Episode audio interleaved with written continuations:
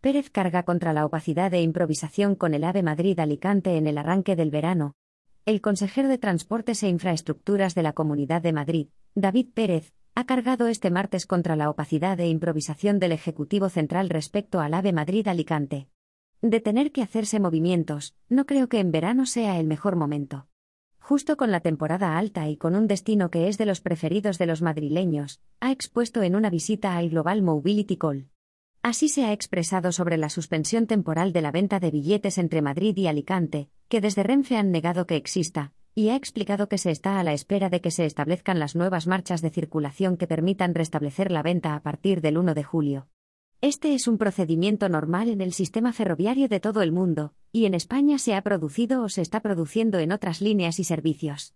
De este modo se trabaja para evitar cualquier perjuicio para los viajeros, ha afirmado la empresa ferroviaria en un comunicado.